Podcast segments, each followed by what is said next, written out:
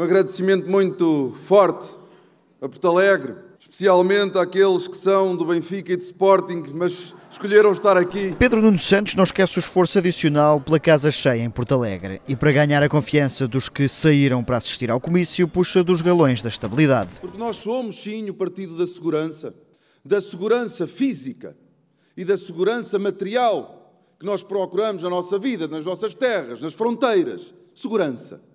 Mas também da segurança económica, da segurança social, da nossa da segurança das nossas reformas. A segurança face à incerteza numa noite dedicada aos jovens que, para Pedro Nuno Santos, ficam de pés à vista com a AD. É puxar o cobertor para os de cima, deixando os pés descobertos à maioria dos jovens em Portugal. E por isso finca a diferença. Ao contrário da direita, que acha que os salários atrapalham o desenvolvimento da economia e por isso sim foram contra o aumento do salário mínimo. Porque para Pedro Nuno Santos o choque fiscal tem até outro nome. Na realidade, o choque fiscal que a direita, que o PSD e o resto da direita nos propõem é um cheque fiscal aos que menos precisam. E entre medidas como o IRS jovem para todos, o fim dos tetos às rendas no Porta 65 ou o reforço do apoio social no ensino superior, surge a proposta simbólica.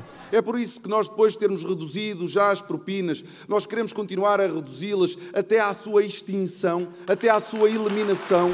Uma bandeira da Juventude Socialista, aqui agarrada por Pedro Nuno Santos, que dedicou ainda uma parte à cultura também para marcar uma diferença. Que a cultura para o Partido Socialista, ao contrário da direita, teve sempre direito a um ministério, não é uma mera Secretaria de Estado. O líder do PS promete uma revisão do Estatuto do Profissional da Cultura em mais uma noite em que agita o papão da incerteza. Conosco nem um passo atrás, nem um passo atrás em direção ao futuro.